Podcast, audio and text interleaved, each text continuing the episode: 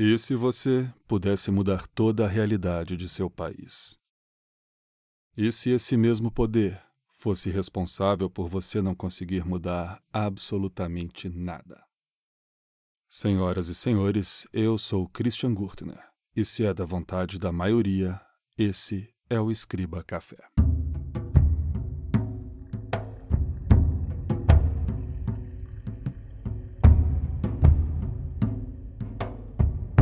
Muito antes dos gregos, em uma época em que não haviam nações, reinos nem impérios, em várias tribos pré-históricas que eram autossuficientes e livres, em muitos casos, ou todos os membros dessa tribo ou um grupo deles, como os anciãos, se viam como iguais, quando o assunto eram decisões que eram de interesse geral. Vários estudos hoje mostram que esse básico conceito de democracia era o caminho natural para os primeiros humanos que viviam da caça. E assim permaneceu até o fim da era nômade. Assim que os seres humanos começaram a cultivar e, consequentemente, se estabelecer, não demora muito a surgir comunidades e o comércio.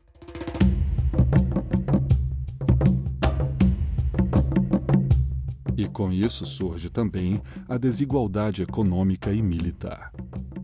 Alguns passam a ganhar mais que os outros, adquirindo assim o poder sobre quem ganha menos. Esse cenário torna-se o caminho lógico para a hierarquia e políticas mais autoritárias. Aquele pequeno vislumbre de democracia do passado parecia ter desaparecido, dando lugar a monarquias e a aristocracias.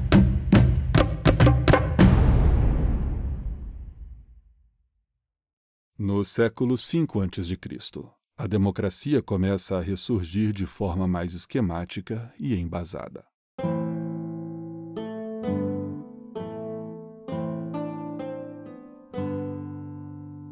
A Grécia era um conjunto de centenas de cidades-estado independentes, o que permitiu que em Atenas, sob a liderança de um homem chamado Clístenes, se desenvolvesse um sistema de governo popular que perdurou por séculos e que dava sentido ao nome democracia, que significa do grego poder do povo.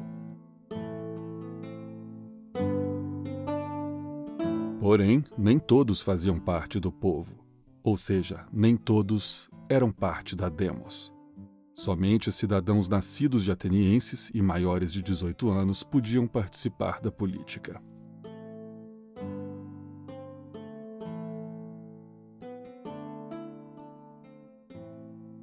O centro do governo ateniense era a Assembleia, ou Eclésia, que se reunia por volta de 40 vezes ao ano para votar decisões políticas.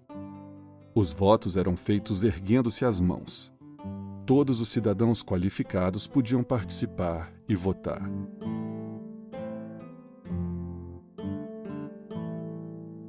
A Assembleia era regida pelo Conselho dos 500, que era composto por 500 representantes dos 139 distritos. Esses representantes eram escolhidos por sorteio, e a quantidade de representantes por distrito era relativa ao tamanho da população de cada distrito.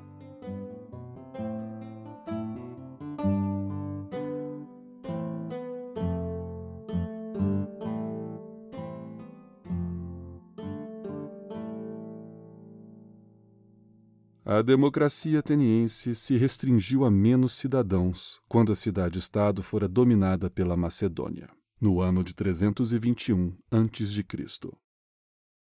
E em 146 a.C., o que ainda havia de democracia foi perdido com a conquista romana.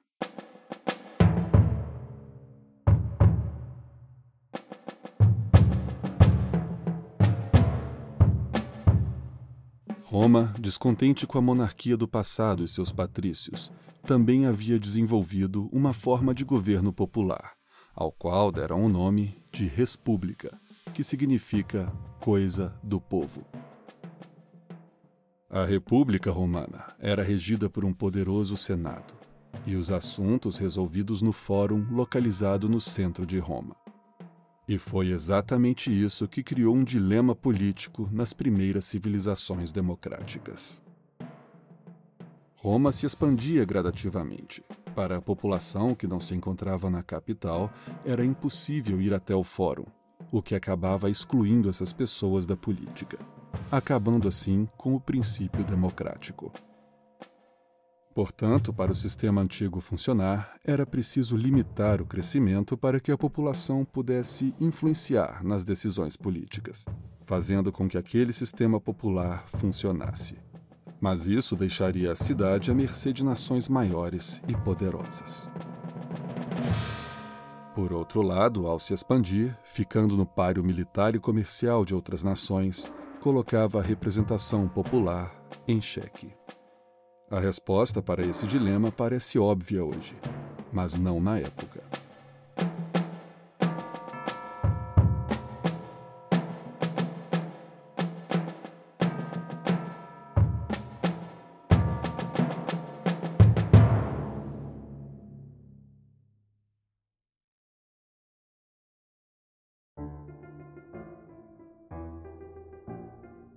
Assim, após outros altos e baixos, a democracia floresce novamente, a partir do século XVIII, usando a representatividade como forma de resolver o dilema.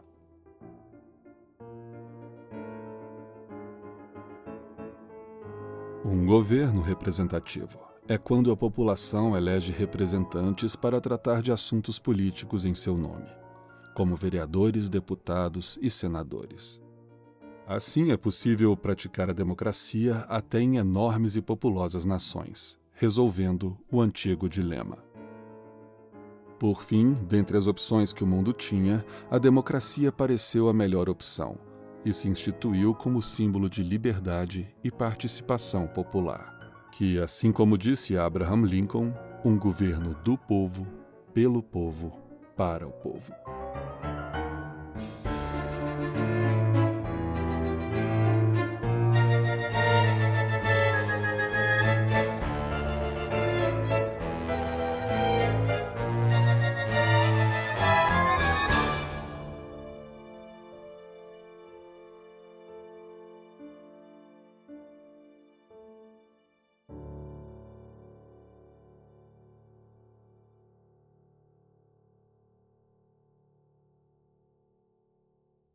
Há um porém.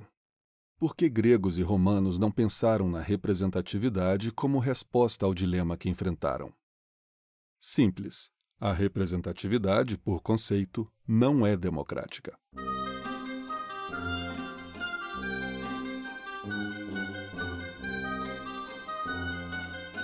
Ou melhor, torna-se uma democracia indireta. E muitas vezes o representante não está tomando a decisão do representado. De fato, a democracia não é perfeita. Desde seus primórdios, as civilizações tentam criar soluções para as questões fundamentais para o funcionamento desse sistema, que são: qual é a unidade apropriada para um governo democrático? Uma cidade? Um estado? Um país? Na palavra democracia, demo vem de demos, que é o povo. Mas quem deve fazer parte da demos? Só adultos? Só homens ou mulheres? Acadêmicos ou analfabetos? Numa aristocracia ou oligarquia? Ou todos, sem exceção? Que instituições ou organizações são necessários para o governo? Quando os cidadãos estão divididos em uma questão, o que deve prevalecer? Sempre a vontade da maioria ou, em algumas circunstâncias, dar o poder à minoria? E por que o povo deve governar? Platão, por exemplo, pregava que o melhor governo é aquele regido não pelo povo, e sim por uma minoria composta pelas pessoas mais qualificadas.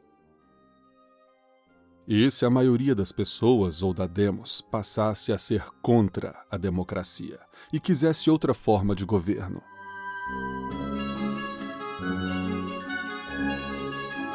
É como se a democracia então estivesse sendo usada contra ela mesma. Deve haver uma forma de proteção quanto a isso, mas assim o povo não estaria governando.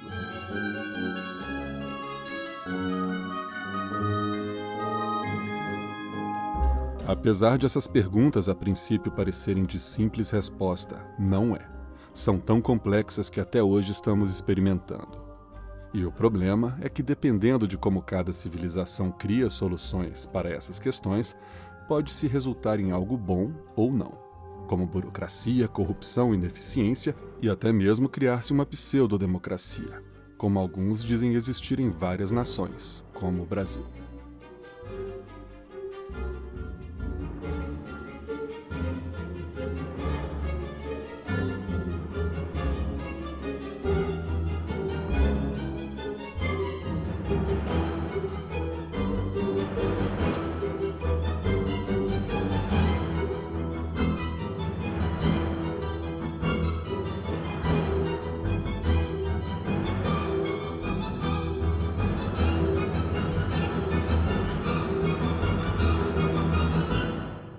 Some a ignorância da maioria da população, a miséria, a obrigatoriedade de votar e o presidencialismo, e você tem a receita.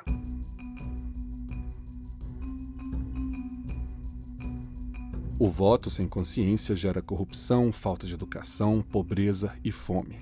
E quem vota com fome vai eleger a figura de um herói. E aí o presidencialismo vai favorecer os demagogos e populistas que ainda assim ficarão nas mãos dos demais lacaios que exigirão poder para deixar que aquela figura exerça seus atos populistas.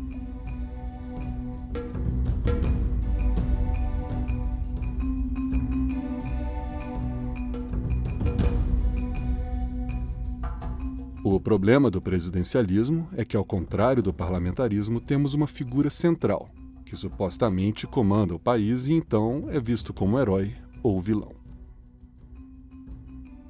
O que muitos não sabem é que essa figura depende do Congresso para quase tudo o que queira fazer.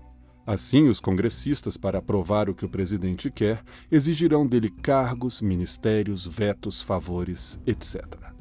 Dessa forma, para cada passo que o presidente tente dar para frente, terá que dar dois para trás.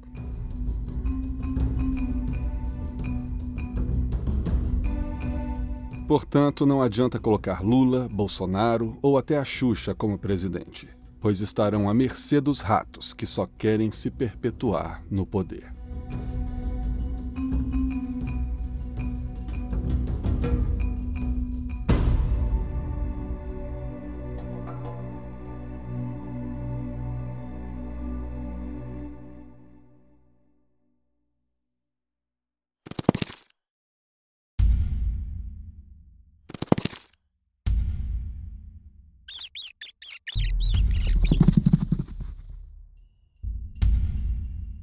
Os políticos no Brasil vivem em outra realidade. Não convivem com a insegurança das ruas, seus filhos não estão nas escolas públicas e eles não precisam se tratar em postos de saúde ou ficar na fila de um hospital por meses. Portanto, não há nada que interesse a eles aqui embaixo, a não ser os votos a cada quatro anos, que eles conquistam através da ignorância popular que eles mesmos cultivaram para assim eles voltarem lá para cima e continuarem votando em seus próprios salários, escolhendo se eles podem ser presos ou não, enfim, perceba que a maioria das discussões e decisões são para eles mesmos. Para que fiquem no poder, tenham dinheiro e continuem vivendo no Olimpo. Na democracia brasileira, o governo é dos políticos, pelos políticos, para os políticos.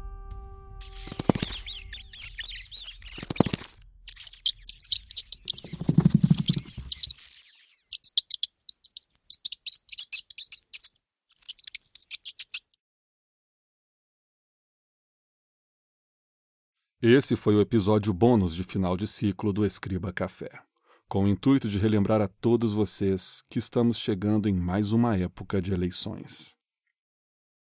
Eu não vou fazer palanque aqui para que vocês votem nesse ou naquele, mas sim que votem conscientes e lembrem-se que os deputados e senadores que elegemos são tão significativos quanto o próprio presidente. Escolham com cuidado, de preferência, aqueles que nunca estiveram envolvidos em escândalos políticos.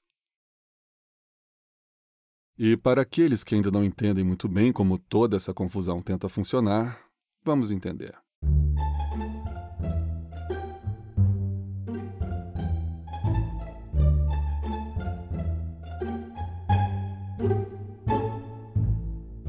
Antônio acorda e reclama de ter que votar já que não tem o direito de votar e sim a obrigação. Vai até a urna e escolhe entre os candidatos à presidência que tinham mais dinheiro e coligações, para ficar mais tempo na TV, contratar especialistas em marketing e reputação e assim serem melhor vistos. Ele, assim como a maioria da população, vota no senhor Populários, que é o candidato que falou que vai melhorar o salário, acabar com a pobreza, liberar o aborto e legalizar a maconha, e baixar todos os impostos. Depois do bip da urna, Antônio ainda vota em deputados e senadores que mal conhece. Só anotou o número que o primo pediu ou vota em um dos poucos candidatos que sabe um pouco a respeito. Ou simplesmente vota em branco, pois não sabe o número de nenhum deles. O senhor Populários vence e é eleito presidente. Sobe pomposo ao poder, e então não consegue fazer nada do que prometeu, e muitas vezes a culpa nem é dele. Ele até tenta fazer. Porém, Antônio, ao não escolher bem os candidatos para o legislativo, acabou por minar os planos do senhor Populários, que agora conta com minoria no Congresso e, para conseguir governar, vai ter que dar dois ministérios para um partido, uma diretoria de estatal para outro, cargos e favores ali e aqui. Assim, toda a máquina do Estado fica cara e ineficiente, pois quem está gerenciando não tem competência e está ali só por troca de favores. Num parlamentarismo, por exemplo, isso não acontece. Se o primeiro-ministro perde a maioria, ele sai e entra outro. Sem choro, sem festa de impeachment, nem nada. Só o andar natural da democracia parlamentarista. Mas aqui é presidencialismo. E assim a aprovação do presidente cai no fundo do poço, pois a população ainda acha que ele que decide e é ele que faz tudo. O executivo e o legislativo têm poderes balanceados, mas a última palavra sempre é do Congresso. E se a popularidade do presidente estiver baixa, aí o Congresso mostra mais ainda as garras.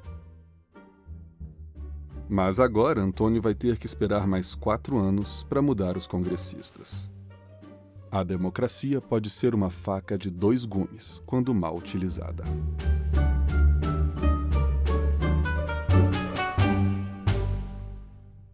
Esse episódio foi feito graças ao apoio dos patronos do Escriba Café. Meu muito obrigado.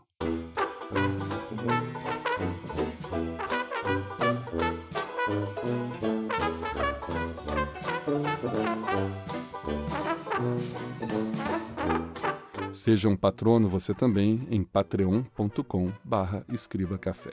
Link no post.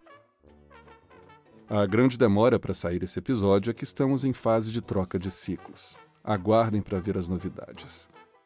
E para isso, sigam o Escriba Café no Instagram, arroba Escriba Café. E veja nossos inúmeros posts exclusivos sobre história, mistérios e também os por trás dos bastidores do Escriba Café. Aproveite que está com o celular na mão e vai lá seguir arroba Escriba Café. Se precisar, todos os links citados aqui estão no post desse episódio, em escribacafé.com. E por falar em escribacafé.com, gostaria de convidar a todos a acessarem e irem ao post desse episódio para iniciarmos um debate sobre política e democracia. Compartilhem o conhecimento de vocês sobre esse assunto nos comentários. Os comentários lá no escribacafé.com, que faz parte do Medium, funcionam como artigos. Você vai estar escrevendo um artigo seu, mas ele vai estar linkado como comentário ao assunto tratado ali naquele post. Então, eu acho que vai ser bem enriquecedor e sintam-se todos convidados. Enfim, a todos que me ouvem, o meu muito obrigado. Um grande abraço e fiquem em paz.